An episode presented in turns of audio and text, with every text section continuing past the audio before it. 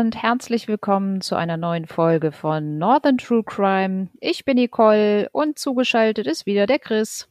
Ja, auch von mir natürlich ein herzliches Willkommen. Ja, wir haben uns für diese Folge für Schleswig-Holstein entschieden. Es stand ja das nächste Mal, letzte Mal noch nicht so ganz fest.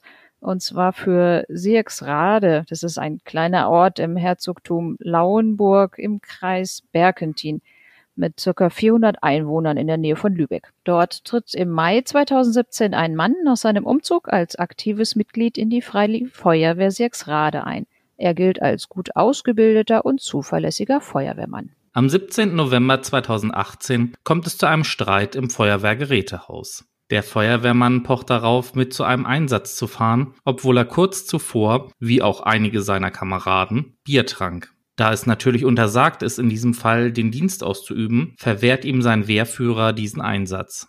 Er ist darüber sehr erbost, denn es wäre sein erster richtiger Löscheinsatz gewesen. In der kommenden Nacht meldet ein Anrufer der Leitstelle über Notruf ein Feuer. Ein Stallgebäude auf einem Hof im sieben Kilometer entfernten Dufensee steht in Flammen. Es stehen mehrere Pferde in ihren Boxen. Diese können von einem Nachbarn in Sicherheit gebracht werden. Das Feuer wütet im hinteren Bereich des alten Stallgemäuers, wo auch auf dem Boden viel trockenes Stroh lagert. Trotz eines massiven Angriffs über mehrere Strahlrohre von zwei Seiten gelingt es den Feuerwehren nicht, das Feuer schnell einzudämmen. Bei den Löscharbeiten fliegen den Einsatzkräften immer wieder Teile mit einem lauten Knall berstender Eternitplatten um die Ohren. An der hinteren Seite des Gebäudes ist der Giebel bereits früh eingestürzt. Um aber das Stroh ablöschen zu können, wird ein Bagger herangeholt, der den Bauschutt und das Stroh dazu vom Dachboden zieht. Zwischenzeitlich werden das Gebäude und die Strohreste immer wieder mit Wärmebildkameras überprüft, um etwaige Glutnester zu finden. Erst am frühen Morgen sind die Arbeiten der Feuerwehr abgeschlossen. Der zentrale Kriminaldauerdienst der Polizei Lübeck nimmt die ersten polizeilichen Ermittlungen auf. In der Nacht auf Heiligabend piepen um 2.13 Uhr die Melder von etwa 80 Einsatzkräften der Freiwilligen Feuerwehr in Nusse und Umgebung. Das ist ebenfalls ein südlicher Nachbarort. Ein Feuer im Anbau eines landwirtschaftlichen Wohn- und Wirtschaftsgebäudes steht in Vollbrand. Die Besitzer können vor Eintreffen der Feuerwehren noch vier Schafe vor den Flammen retten und in Sicherheit bringen. Über mehrere Strahlrohre werden die Flammen von drei Seiten bekämpft, doch der Anbau brennt bis auf die Grundmauer nieder. Menschen kommen Gott sei Dank bei dem Brand nicht zu Schaden. Ein weiterer Notruf geht bei der Feuerwehr ebenfalls in derselben Nacht ein. In Hafekost bei Schwarzenbeek steht eine Halle auf einem Pferdehof in Flammen. Als die Einsatzkräfte der Feuerwehr eintreffen, steht der Brand bereits in voller Ausdehnung. Aus einem nahegelegenen Bach und über einen Hydranten saugen Feuerwehrleute tausende Liter Löschwasser pro Minute an, um es mit einem Wasserwerfer und über sieben Strahlrohre in die Flammen spritzen zu können.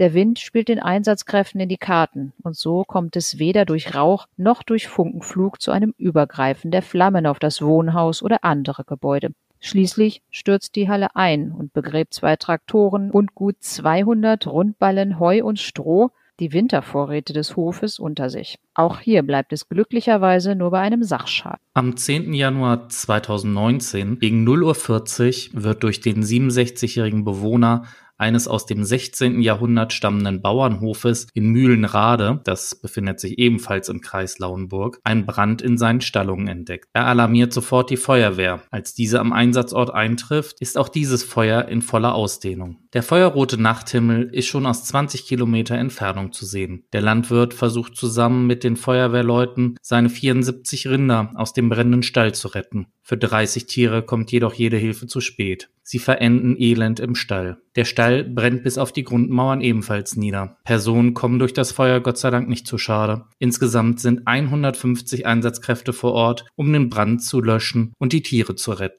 Brandermittler der Kripo untersuchen den Hof am nächsten Morgen. Mit einem Bagger werden zunächst die verendeten Tiere aus der Brandruine geborgen. Danach werden Teile des Gebäudes eingerissen, damit von den an der Einsatzstelle verbliebenen Feuerwehrleuten aus Mühlenrade die letzten Brandnester und das glimmende Stroh innerhalb des Gebäudes endgültig abgelöscht werden können. Gegen 22.20 Uhr wird am 17. Februar 2019 der 66-jährige Eigentümer einer Scheune in Niendorf bei Berkentin auf das dortige Feuer aufmerksam. Die alarmierten Einsatzkräfte finden die Scheune im Vollbrand vor. 77 Männer und Frauen der Freiwilligen Feuerwehren löschen bis in die frühen Morgenstunden den Brand. Die Scheune und zwei darin abgestellte Fahrzeuge brennen vollständig aus. Der Sachschaden wird auf ca. 100.000 Euro geschätzt. Da auch hier die Brandursache unklar ist, nimmt die Polizei Ermittlungen auf. In der Nacht zum 4. März kommt in der Gemeinde Klinkrade ein Traktor durch ein Feuer zu einem Totalschaden. Außerdem wird die Fahrzeughalle beschädigt. Die Brandursache kann hier nicht sofort ermittelt werden. Der Sachschaden beläuft sich auf 100.000 Euro. Am 26. März 2019 fängt in Mönsen, einer Gemeinde nordwestlich von Schwarzenbeek, plötzlich der Hund eines Ehepaares nachts gegen kurz vor zwei Uhr an zu bellen, nachdem es draußen merkwürdige Geräusche gab. Die Frau lässt den deutschen Schäferhund raus. Er bellt weiter und dann entdeckt sie nebenan auf dem Boden des Hofes einen Feuerschein. Sie weckt sofort ihren Mann, der bei der Freiwilligen Feuerwehr in Mönsen tätig ist. Er schnappt sich einen Feuerlöscher und will die Flammen auf dem Boden löschen. Doch es brennt auch unten in dem Bauernhaus. Allein kommt er nicht gegen die Flammen an. Die angerückten Kameraden der Feuerwehr können den Brand schnell löschen. Die Polizei kann dieses Mal erste Spuren eines Brandstifters sichern. Es soll mindestens drei Brandstellen in dem 1915 erbauten Wohn- und Wirtschaftsgebäude geben. Denn auch der Polizei ist inzwischen aufgefallen, dass alle Brandorte entlang einer 30 Kilometer langen Achse liegen. Meistens brannte es zwischen Mitternacht und zwei Uhr morgens auf den Höfen. Die Polizei spricht, zumindest öffentlich, bisher nicht von Zusammenhängen. Am Samstagabend, den 15. April 2019, löst die Leitstelle kurz vor Mitternacht Alarm für die Feuerwehren aus dem Raum Berkentin aus. Als die ersten Einsatzkräfte im Ortsteil Kelsdorf eintreffen, steht eine Scheune abermals in Vollbrand. Einen direkt angrenzenden Stall mit Jungrindern können die Wehren aufgrund des schnellen Eingreifens mit mehreren Strahlrohren und dem günstig stehenden Wind retten. Die Tiere können im Stall bleiben. Die Scheune mit dem darin gelagerten Stroh sowie ein sich darin befindlicher Traktor fallen den Flammen zum Opfer. Als Erschwernis während der Löscharbeiten bricht die Wasserversorgung zusammen, womöglich aufgrund eines Wasserrohrbruches. Mit einem Pendeldienst müssen Löschfahrzeuge aus einem Nachbarort Wasser heranschaffen, um die Nachlöscharbeiten sicherzustellen. Insgesamt waren etwa 70 freiwillige Feuerwehrkameraden bis in die frühen Morgenstunden im Einsatz. Der Sachschaden beläuft sich auf rund 100.000 Euro. Die Polizei erklärt, dass alle Brandursachen ausgeschlossen geschlossen werden können und sie von Brandstiftung ausgeht.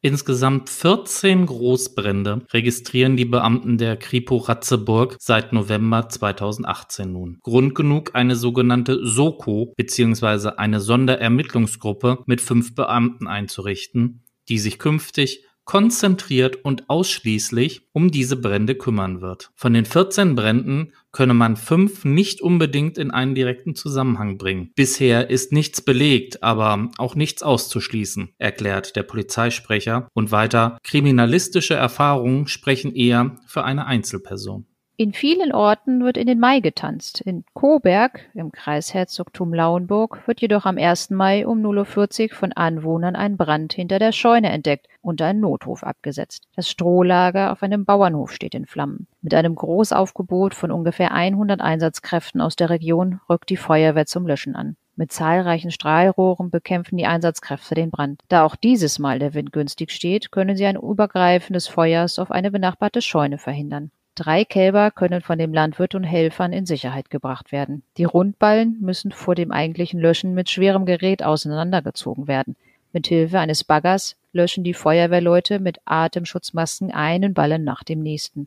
Erst nach rund sieben Stunden ist das Feuer gelöscht. Die Ursache des Feuers ist noch unklar. Die Sonderermittlungsgruppe ermittelt in alle Richtungen. Ein weiterer Notruf geht am 26. Juni gegen zwei Uhr bei der Feuerwehr ein. Gemeldet wird ein Großbrand auf einem Bauernhof in Rheinbeck-Ohe. Die angerückten Einsatzkräfte nehmen den Brand von zwei Seiten mit Wasser und Löschschaum in die Zange. Ein Trecker mit Frontlader reißt die brennenden Ballen auseinander, um das Löschen zu erleichtern. Wasser wird im Pendelbetrieb mit Löschfahrzeugen zum Einsatzort geholt. Das Abbrennen des Schuppens können die Feuerwehrleute jedoch nicht mehr verhindern. Nach etwa zwei Stunden wird Feuer ausgemeldet. Auch hier ist keine Brandursache ersichtlich so dass die Sonderermittlungsgruppe einen weiteren Fall zu klären hat. Zum Ende der Brandserie kommt es Ende Juni in der Nacht von Freitag auf Samstag in Küsen, südlich von Berkentin. Eine Zivilstreife fährt an einem Hof vorbei und bemerkt in einem Stallanbau einen Brand. Die herbeigerufene Feuerwehr ist schnell vor Ort und kann einen größeren Schaden verhindern. Die Polizei nimmt noch während der Löscharbeiten einen Verdächtigen fest. Dieser war alkoholisiert mit einem Ford nach Küsen gefahren. Ob und wie viele Brände der vergangenen sieben Monate auf landwirtschaftlichen Anwesen in der Region auf das Konto des Verdächtigen gehören, muss nun die Polizei ermitteln. Am Nachmittag wird der Mann dem Haftrichter in Lübeck vorgeführt. Auf Antrag der Staatsanwaltschaft erlässt dieser auch einen Haftbefehl gegen den 51-Jährigen. Weitere Details sickern an die Öffentlichkeit. Der Mann ist bei der Freiwilligen Feuerwehr in Sirksrade und wurde im Jahr 1998 schon einmal wegen Brandstiftung verurteilt. Vor der großen Strafkammer des Landgerichts Lübeck beginnt am 9. Januar 2020 schließlich der Prozess gegen den Feuerwehrmann, dem zum einen schwere Brandstiftung in zwei Fällen sowie ein Versuch der schweren Brandstiftung in Tateinheit mit Brandstiftung zur Last gelegt wird. Außerdem sind acht weitere Brandstiftungen sowie Trunkenheit im Verkehr angeklagt. Das Gericht hat acht Verhandlungstage anberaumt und bislang 47 Zeugen und drei Sachverständige geladen. Der gesamte Sachschaden durch die Taten des Angeklagten liegt laut Staatsanwaltschaft bei etwa zwei Millionen Euro.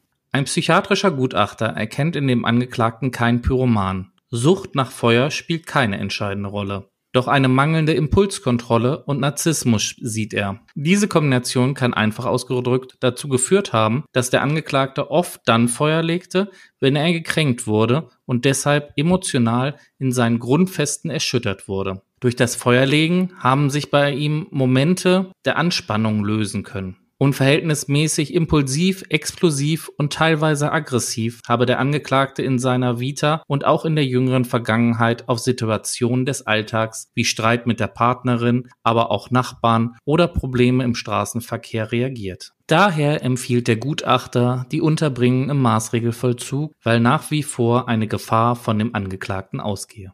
Die geschädigten Zeugen leiden teils finanziell noch immer darunter, weil die Versicherung nicht für alle Schäden aufkommt. Ich kann mich da nicht reinversetzen. Vielleicht hatte er Spaß daran, dass Tiere verbrennen, mutmaßt ein Landwirt vor dem Saal. Zeugen wollen in der Nacht auf dem Weg zum Koberger Hof einen dunklen Kleinwagen gesehen haben. Unter anderem eine Zeugin aus Walksfelde hatte angehalten, weil man die Flammen schon von weitem sah. Die Rückscheinwerfer des Kleinwagens brannten. Sie habe vermutet, dass es sich um einen anderen Helfer gehandelt habe. Doch bei der Hilfsaktion auf dem Bauernhof konnte dem dunklen Auto später niemand zugeordnet werden. Ein 15-jähriger Zeuge, der von einem Fest am Maifeuer abgeholt wurde, hatte einen dunkel gekleideten Mann zu dem Auto rennen sehen, dessen Motor die ganze Zeit lief. Außerdem geht es um den vorletzten Brand in Rheinbeek, dem Ort, in dem der Angeklagte früher schon einmal als Feuerwehrmann tätig gewesen sein soll. Eine Zeugin schildert, wir waren im Urlaub. Unser Junge war allein zu Hause und hat uns über WhatsApp mitgeteilt, dass es bei uns brennt. Ein Heulager und ein Hühnerstall unweit des Wohnhauses brannten aus. Kaum vorstellbar, was in der Mutter, die sich in Norwegen aufhielt, vorging, als ihr Sohn unweit der Flammen im Haus schlief als der Brandstifter zuschlug. Die Feuerwehr konnte die Hühner zum Glück retten, sagte die Rheinbekerin. Sie berichtete jedoch auch, dass sie bis heute finanziell unter dem Feuer leide. Auf dem entstandenen Schaden sei die Familie alleine sitzen geblieben. Vor allem die Aussagen seiner eigenen Partnerin sowie der Auswertung der GPS-Daten ihres Smartphones belasten den Angeklagten. In 90 Prozent der Fälle war er nicht zu Hause, wenn die Brände gelegt wurden, berichtet der Leiter der polizeilichen Ermittlungsgruppe. Das habe die Partnerin des Angeklagten sinngemäß bei der Polizei über die Brandnächte berichtet. Wenn sie am nächsten Tag von Feuern gehört habe, sei ihr Partner meistens in der Nacht nicht zu Hause gewesen. Es war ihr Smartphone, welches der Angeklagte nach Ansicht der Ermittler immer wieder bei sich hatte, wenn er nachts stundenlang über die Dörfer rund um seinen Wohnort gefahren und Feuer auf landwirtschaftlichen Höfen gelegt haben soll. Obwohl sie offensichtlich nicht versucht, ihren Partner im Zeugenstand zu belasten, mutmaßt die Partnerin des Angeklagten, dass sie ihr Telefon mehrfach auf dem Rücksitz des Autos liegen gelassen haben muss. Anhand des zum Handy gehörenden Google-Kontos ließen sich Bewegungsdaten mit den Tatorten, den Tatzeiten und den Aussagen der Lebensgefährtin abgleichen. Die Übereinstimmungen waren teilweise eindrucksvoll. So wurde das Handy laut Kripo am 17. Februar 2019 zwischen 22.06 Uhr und 22.44 Uhr in Niendorf bei Berkentin geortet. Der Brand war laut Feuerwehr um 22.45 Uhr gemeldet worden. Das Smartphone blieb für diesen Zeitraum unweit der Scheune, in der ein Pkw und ein Traktor ausbrannten. Eine digitale Karte mutmaßlich mit den Bewegungen des Tatverdächtigen, projizierte der Kripo-Beamte sehr eindrucksvoll im Saal an die Wand. Eine derartige Auswertung nimmt der Beamte auch für die weiteren Brände vor. Auf die Fährte kam die Kripo dem Angeklagten, weil mehreren Zeugen Teile eines ostholsteinischen Autokennzeichen in Tatortnähe auffielen.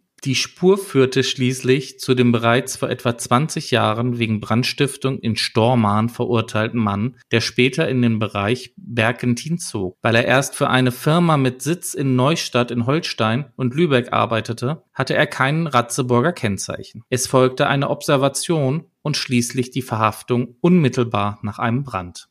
Ein Feuerwehrkamerad sagt als Zeuge aus, dass der Angeklagte sehr darauf bedacht war, alles richtig zu machen. Er habe den Eindruck gehabt, der 51-Jährige suche immer nach Bestätigung. Eine Zeugin sagt aus, dass der Angeklagte kurz vor dem ersten Feuer in einem Telefonat mit ihr sagte, es müsse in der Gegend öfter brennen, damit die Menschen sähen, wie wichtig die Feuerwehr sei. Der große und hagere Mann auf der Anklagebank schweigt während des gesamten Prozesses. Somit gibt es kein Geständnis. Auch bei seinem letzten Wort nutzt er nicht die Chance auf Bekunden von Reue. Nach dem Schluss der Beweisaufnahme plädierte die Staatsanwaltschaft auf zehn Jahre Freiheitsstrafe sowie die Unterbringung in einer psychiatrischen Klinik. Er hat einen gesamten Bevölkerungsabschnitt in Angst und Schrecken versetzt, sagte der Staatsanwalt in seinem Plädoyer, um die Schwere der Taten hervorzuheben. Der Verteidiger forderte drei Jahre Haft. Er hält nur zwei der Taten für bewiesen, für die anderen Fälle gebe es keinen Tatnachweis. Auch stellte er die Unterbringung in Frage. Am 17. Februar wird vom Landgericht Lübeck das Urteil verkündet. Acht Jahre Freiheitsstrafe und außerdem eine Unterbringung in einem psychiatrischen Krankenhaus. Außerdem wird ihm die Fahrerlaubnis entzogen, weil er nach Ansicht der Kammer betrunken Auto fuhr. Der Angeklagte nimmt das Urteil regungslos zur Kenntnis. Bei unserem Urteil haben wir uns im Wesentlichen auf die Standortdaten des Handys gestützt, das der Angeklagte bei sich hatte, sagte die Vorsitzende Richterin. Immer wenn es brannte, war das Mobiltelefon des Angeklagten in einer Funkzelle in der Nähe eingeloggt. Die Anordnung der Unterbringung ordnet die Kammer an, weil zu erwarten ist, dass weiterhin eine Gefahr vom Angeklagten ausgehe. So, das war jetzt das Urteil mit dem Brandstifter. Was meinst du dazu? Ja, schon ein ganz schön starkes Stück, was du da rausgesucht hast. Also so viele Brände, unglaublich. Also und dass da wirklich keine Pyromanie hintersteckt, das ist für mich irgendwie schwer vorstellbar. Ja, wenn das der Sachverständige so ausführt, wir sind ja da bei dem Prozess nicht bei gewesen, Psychiater sind wir auch nicht, ist äh, schwer nachzuvollziehen, aber die Unterbringung in einem psychiatrischen Krankenhaus finde ich jedenfalls angemessen. Also da bin ich jetzt auch erstmal so ein bisschen froh drüber, sag ich mal so, dass der erstmal ja behandelt wird, beziehungsweise nicht so schnell auf freien Fuß kommt. Die Freiheitsstrafe von acht Jahren ist ja auch ein ganz schönes Brett. Wobei, wenn man sich das mal mit der Brandstiftung anguckt, ich finde, die Strafandrohungen, die da im Gesetz stehen, sind teilweise erheblich. Hast du eine Ahnung, was da an Strafe? Also ich glaube, schwere Brandstiftung, ich glaube, kann bis zu 15 Jahren oder so gehen. Ja, also es gibt da unterschiedliche Tatbestände. Einmal die normale Brandstiftung, dann eine schwere Brandstiftung, eine besonders schwere Brandstiftung und eine Brandstiftung mit Todesfolge. Dann gibt's auch noch eine fahrlässige Brandstiftung, aber das geht los bei einem bis zu zehn Jahren und geht auch bis zu 15 Jahren. Und bei der Brandstiftung mit Todesfolge sind das auch eine lebenslange Freiheitsstrafe oder ist das auch eine lebenslange Freiheitsstrafe, die da drauf steht. Also da sind ganz erhebliche Strafen im Gesetz verankert. Und von daher finde ich, acht Jahre ist jetzt schon angemessen. Es ist natürlich acht Jahre, das muss man mit anderen Taten auch erstmal schaffen. Kommt man auch mit, weiß ich nicht, einer Vergewaltigung oder schweren Körperverletzung oder so, kommt man da nicht so schnell hin. Aber in diesem Fall muss man ja auch mal den Schaden bedenken. Ne? Also zwei Millionen ist auch eine richtig gute Summe. Und für die Leute, die den Schaden nicht voll von der Versicherung erstattet bekommen haben, ist das ja auch ganz schöne finanzielle Einbuße. Ja, unabhängig davon, dass man mit so einer Brandstiftung ja nicht nur unheimlichen Sachschaden anrichten kann, man kann ja auch gar nicht abmessen oder ausschätzen, wie weit sich dieser Brand überhaupt noch ausbreitet. Ne? Also kann ja locker mal auf ein Wohnhaus überschlagen und dann sind wir dabei, dass wir hier nicht nur von Sachschaden, sondern von Personenschaden reden. Ja, genau, eben. Das sind auch gerade die Unterschiede zwischen der normalen Brandstiftung und schweren Brandstiftungen, nämlich wenn das äh, ein Wohnhaus ist zum Beispiel, beziehungsweise auch noch besonders schwere Brandstiftung, wenn da Personen gefährdet werden oder auch zu Schaden kommen. Das ist ja auch für die Rettungskräfte, wenn da so große Scheunen brennen, auch jedes Mal ein Risiko. Wir hatten ja in einem Fall gehört, dass da Sachen explodiert sind und dem um die Ohren geflogen. Also da begeben sich ja auch viele Menschen in Gefahr. Wenn man das da alles mit bedenkt, ist das schon echt, ja, ein starkes Stück, ne? Was ja meistens auch bei diesen Sachschäden gar nicht mit einbezogen ist, die ganzen Kosten, die entstehen dafür, dass die Polizei ausrückt, dass die Feuerwehr ausrückt, gegebenenfalls Krankenwagen und sowas. Das ist, glaube ich, alles noch gar nicht in diesen Sachschäden mit bedacht. Das kommt ja auch alles nochmal on top. Ja, wobei ich glaube, wenn der jetzt erstmal im Maßregelvollzug und in einer JVA sitzt, wird man da bei dem erstmal nicht so wirklich viel holen können. Also da sind wirklich erhebliche Einsatzkosten ja auch entstanden. Was mir auch nochmal eingefallen ist, wo ich nochmal nachgeschaut habe, ist nochmal so eine Sache zum Schätzen. Es gibt ja häufig, also zumindest kommt einem das so vor, dass häufig Brandstifter auch bei der Feuerwehr sind. Ja, das ist das, was man die ganze Zeit schon auf den Nägeln gebrannt hat. das, das wolltest du wissen? Ja. Ich habe da mal nachrecherchiert und zwar ist es auch so, dass einem das auch dann irgendwie immer nur so vorkommt. Es gibt natürlich Brandstifter in allen möglichen Berufen, beziehungsweise das ist ja bei der Freiwilligen Feuerwehr jetzt nicht unbedingt ein Beruf, aber es gibt ja auch Menschen, die bei der Berufsfeuerwehr sind. Es ist so, dass es im Jahr, ich glaube, das war eine Zahl aus 2016, 1,8 Millionen freiwillige Feuerwehr Männer und Frauen in Deutschland gibt und davon sind 40 als Brandstifter verurteilt worden. Also das kommt einem, glaube ich, nur so vor, dass da häufig welche von der Feuerwehr bei sind. Allerdings andersrum habe ich die Zahlen jetzt nicht gefunden, also wie viel Prozent der Brandstifter bei einer Feuerwehr waren. Aber ich glaube, es wird auch von den Medien immer nur ja, stärker berichtet und auch stärker hervorgehoben. Da schreibt ja keiner, ach, der war als Hobby auch noch im Kegelverein und hinterher macht es ja, also wie gesagt, wirklich für die Medien dann immer nur so ein Unterschied, dass man denn dann sagt, so, der war auch bei der Freiwilligen Feuerwehr. Ich denke, in den Medien wird das gerne mal genannt. So, ich glaube, da sind wir jetzt mit dem Brandstifter auch erstmal durch, ne? Eine Sache fällt mir noch ein. Da können wir ja vielleicht mal einen Dank rausschicken an alle Menschen, die sich ehrenamtlich bei den Freiwilligen Feuerwehren in ganz Deutschland engagieren, die das ja wirklich ohne Geld machen. Ich habe auch in der Verwandtschaft viele und im Bekanntenkreis, die das bei der Feuerwehr machen und da habe ich immer großen Respekt davor, weil die setzen ja gerade auch bei solchen Bränden dann wirklich auch ihr Leben aufs Spiel und investieren auch einen großen Teil ihrer Freizeit in Weiterbildung oder beschäftigen sich mit der Jugendfeuerwehr. Das finde ich wirklich erwähnenswert. Und da können wir ja auch mal Danke sagen. Ja, absolut. Also dem Dank kann ich mich wirklich vorbehaltslos anschließen. Aber du warst ja selber auch mal bei der Feuerwehr, ne? Ja, aber ich war nur bei der Jugendfeuerwehr. Ach so da wir in einem früheren Fall betreffend den Mord im Klosterwald einiges über den Maßregelvollzug berichtet haben, sind wir zufällig aufgrund unseres Capri-Sonne-Falls in den Kontakt zu einer unserer Hörerinnen gekommen, die im Vollzug tätig war. Chris hat es daher zum Anlass genommen und mit Melanie ein Interview über den Maßregelvollzug und ihre Tätigkeit geführt. Im Anschluss hört ihr das Interview und wir verabschieden uns an dieser Stelle von euch und sagen herzlichen Dank fürs Zuhören. Erstmal ein freundliches Hallo an die liebe Melanie. Melanie, kannst du uns vielleicht kurz erzählen, was du beruflich machst, beziehungsweise besonders interessant ist, wo du mal gearbeitet hast? Moin aus Hamburg. Ja, ich heiße Melanie. Ich bin 27 und habe Krankenschwester gelernt. Ich habe das allerdings nicht in einem normalen Krankenhaus gelernt, sondern in der Psychiatrie. Und nach meinem Examen nach drei Jahren wurde ich dann in die Forensik versetzt. Forensik heißt auch Maßregelvollzug oder forensische Psychiatrie.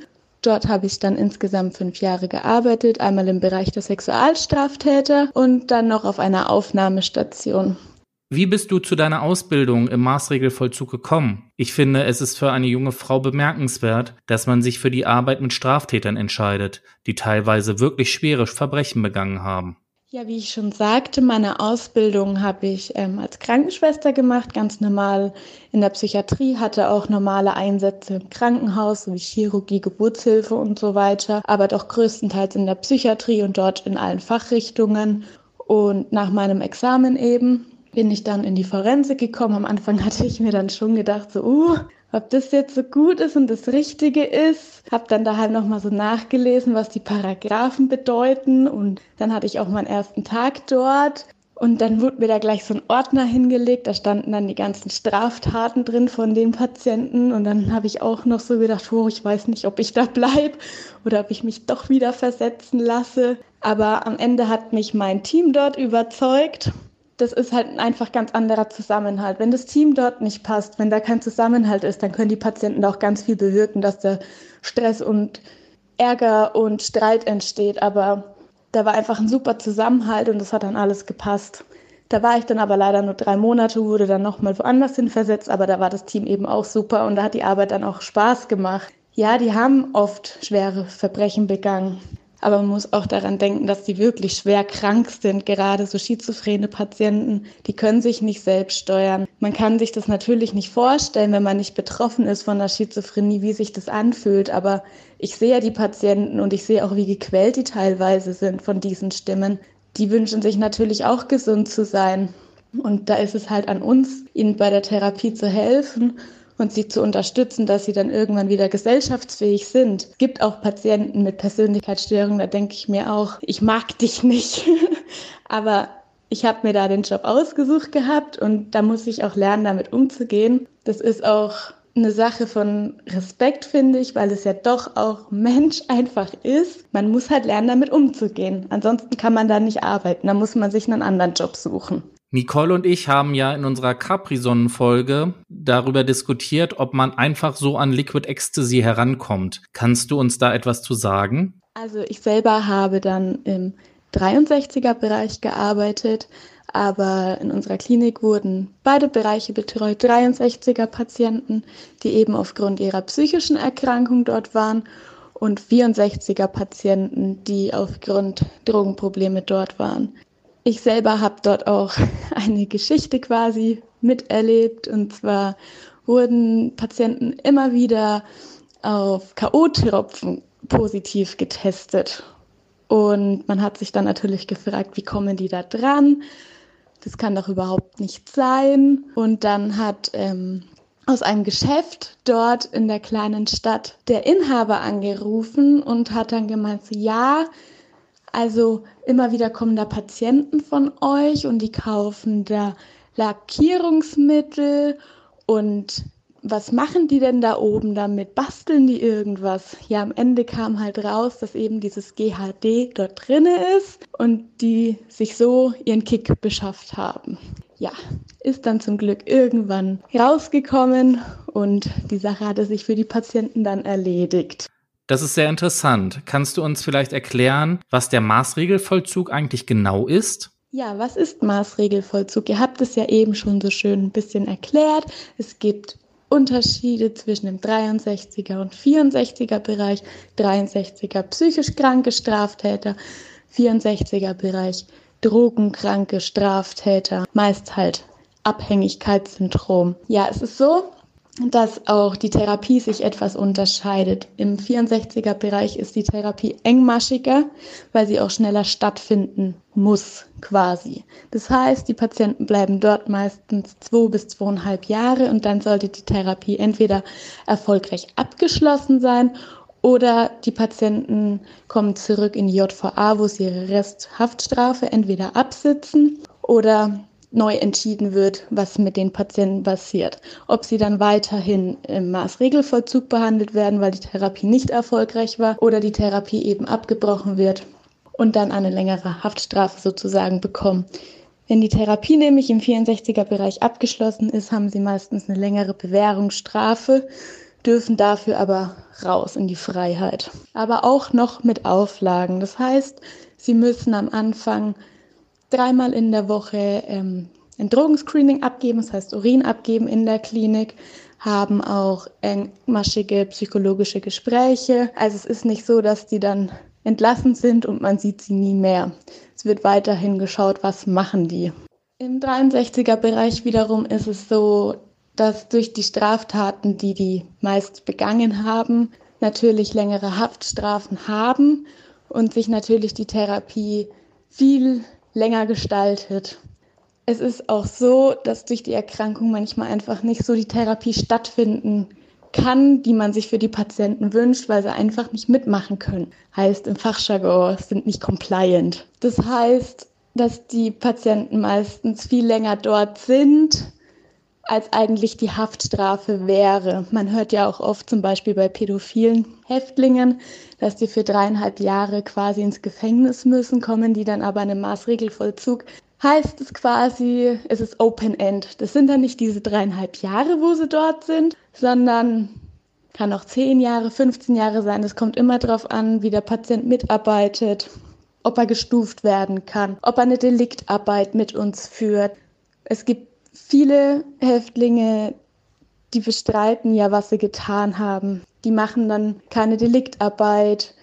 Die denken, sie können sich da ausruhen, müssen nicht mitarbeiten. Und natürlich ist es dann auch so, dass das Team mitentscheidet bei den Lockerungen und bei den Stufungen. Das geht in ganz viele Instanzen. Das heißt, erst bespricht sich das Team, welche Stufe der Patient bekommen sollte, möchte. Der muss nämlich erstmal einen Antrag stellen, welche Stufe er haben möchte.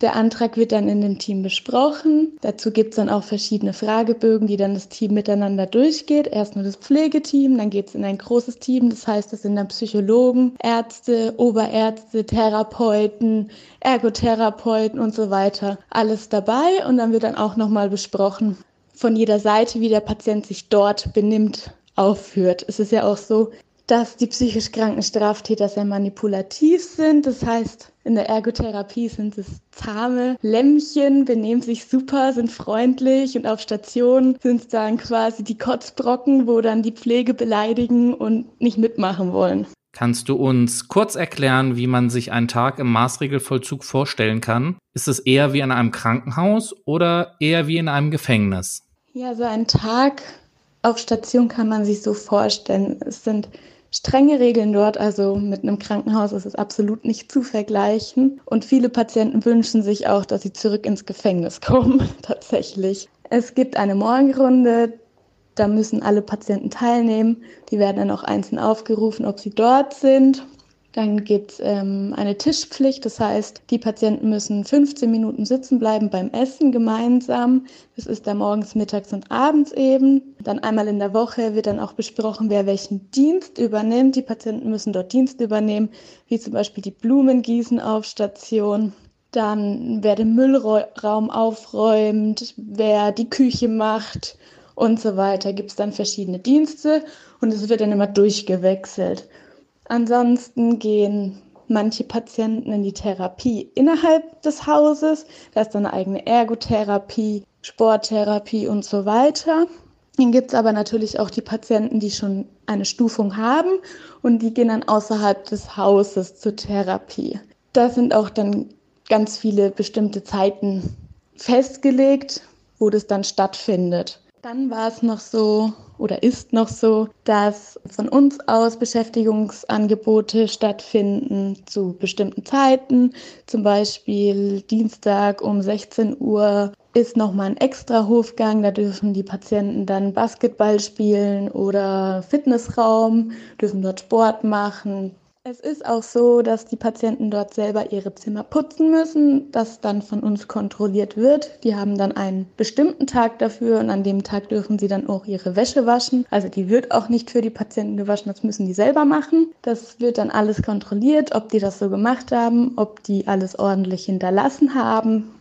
Weiterhin ist es dann so, dass die Patienten einmal in der Woche ein Gespräch mit ihrem Psychologen haben. Es gibt dort auch ein Bezugspflegesystem, das heißt, dass eine Pflegekraft für zwei Patienten zuständig ist und in regelmäßigen Abständen dann auch Gespräche mit dem Patienten durchführt. Dabei wird dann auch ähm, ein Therapieplan erstellt wenn es gut läuft, zusammen mit dem Therapeuten. Ansonsten macht die Pflegeperson das alleine. Und das wird dann auch mit dem Patienten besprochen, seine Ziele auch, die er erreichen möchte, weil man möchte ja erreichen, dass sie irgendwann wieder rein Fuß kommen. Und wenn es gut läuft, macht der Patient gut mit. Und dann wird der Therapieplan immer wieder aktualisiert und man sucht neue Ziele mit dem. Die Patienten haben auch die Möglichkeit, an anderen Gruppen teilzunehmen, um dort ihre Deliktarbeit zu machen. Wird natürlich nicht immer gut angenommen, aber einige machen dann doch mit. Unter der Woche habt ihr dann wahrscheinlich schon mitbekommen, ist alles ziemlich strukturiert und zeitlich festgesetzt. Und das ist auch so, dass die Patienten während der Therapiezeit sich nicht hinlegen dürfen und schlafen. Sie dürfen auch kein Fernseh schauen oder Radio hören. Sie haben dazu Möglichkeit, wenn dann im Aufenthaltsbereich, aber nicht auf den Zimmern.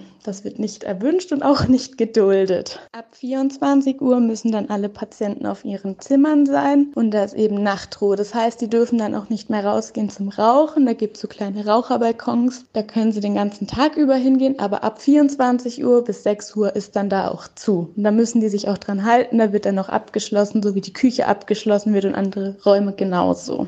Der Maßregelvollzug entscheidet sich natürlich auch durch sein Aussehen. Es sieht nicht aus wie eine normale Klinik.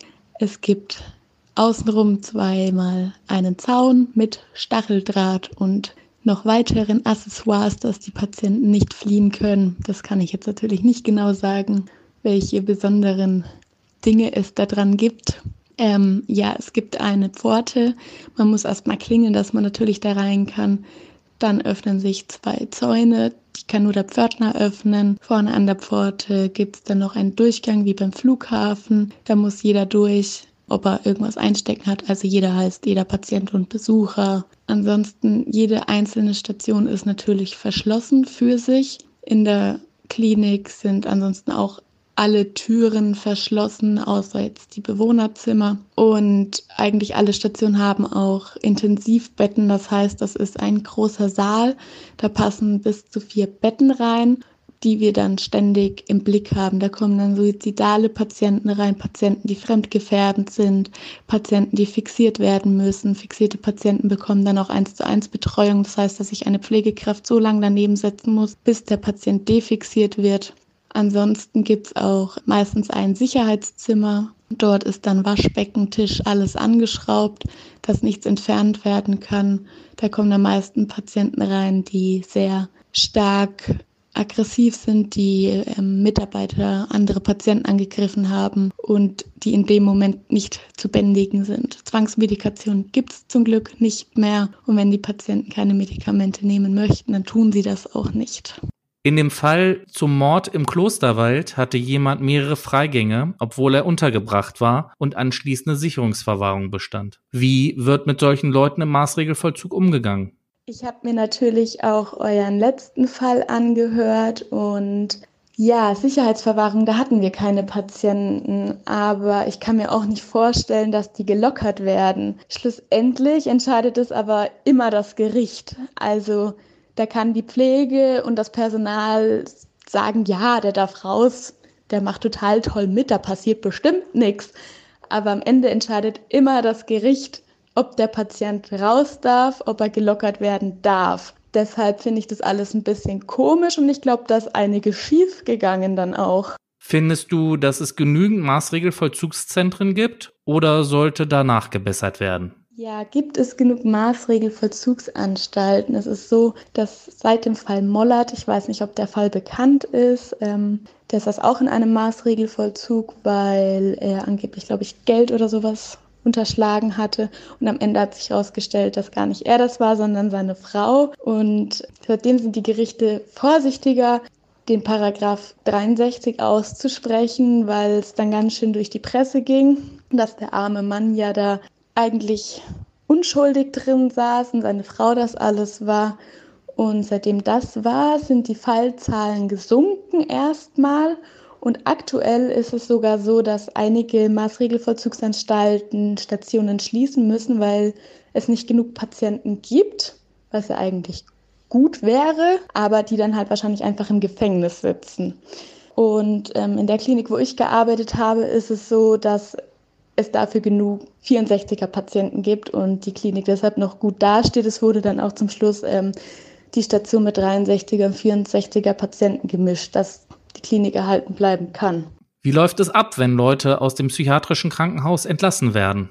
Bei den 63er Patienten ist es nach einer Entlassung meist so, dass viele Patienten in eine spezielle Einrichtung kommen, weil die meisten gar nicht mehr allein lebensfähig sind, sage ich mal. Die kommen allein nicht mehr zurecht, weil die einfach schon so lange in der forensischen Psychiatrie waren, dass die das normale Leben gar nicht mehr so kennen. Und da werden die dann halt unterstützt. Manche äh, werden geschlossen geführt und manche teils offen, manche ganz und gar offen. Das kommt dann auch immer auf den Patienten an, ob der noch auf Bewährung dann weiterhin ist oder ob er ganz und gar entlassen wurde. Und man arbeitet ja mit den Patienten auch darauf hin, auf eine Entlassung. Patienten, die ganz und gar entlassen werden, werden in einer Ambulanz quasi angebunden. Das heißt, dass dann in bestimmten Abständen, das kommt auch wieder auf den Patienten an, jemand von der forensischen Ambulanz vorbeikommt, schaut, wie läuft's daheim, wie sieht's da aus, kommt er allein zurecht und so weiter. Und dann, ähm, wenn er nicht so gut zurechtkommt, dann bekommt er da auch nochmal Unterstützung.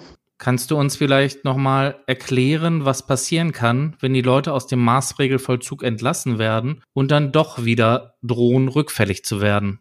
Außer der Paragraphen 63, 64, 126a gibt es noch den Paragraph 67h. Und das ist quasi Krisenintervention. Das heißt, wenn Patienten auffällig werden in ähm, psychologischen Gesprächen nach der Entlassung oder wieder eine Straftat begehen würden, bekommen sie diesen Paragraphen, kommen dann zurück zu uns auf Station und ähm, der dauert meist drei Monate, darf auch nicht länger als sechs Monate andauern. Der kann quasi einmal verlängert werden. Ansonsten müsste der Paragraph dann wieder in den entsprechenden 64er oder 63er umgewandelt werden und es beginnt nochmal eine neue Therapie mit den Patienten. Kommt bei den 64er Patienten häufiger vor wie bei den 63er Patienten. Gibt es sonst vielleicht noch etwas, was du unseren Hörern mitteilen möchtest? Ja, was ich zur Maßregel noch sagen kann, ähm, im Maßregelvollzug kommen auch U-Häftlinge. Das ist dann der Paragraph 126a. Da gibt es dann auch Sonderregelungen. Die dürfen ähm, mit niemandem telefonieren, nur mit ihrem Anwalt. Die dürfen nur Besuch unter Aufsicht haben. Das heißt, dass wir als Personal mit dort dabei sitzen. Die warten dort drin dann halt quasi auf ihre Begutachtung, auf ihr Verfahren, und so weiter. Es ist dann auch manchmal so, dass die Patienten dann gar kein 63er zum Beispiel bekommen, sondern kommen wieder zurück in die JVA oder werden ganz entlassen, werden freigesprochen. Kam auch schon vor, dass ähm, durch Verfahrensfehler Patienten wieder auf freien Fuß kamen, kamen dann allerdings ein paar Monate später, weil sie wieder irgendwas anderes angestellt haben. Dann danke ich dir vielmals für deine Zeit und die Unterstützung. Sicherlich können sich viele nun mehr unter dem Maßregelvollzug vorstellen. Danke, dass ich dabei sein durfte.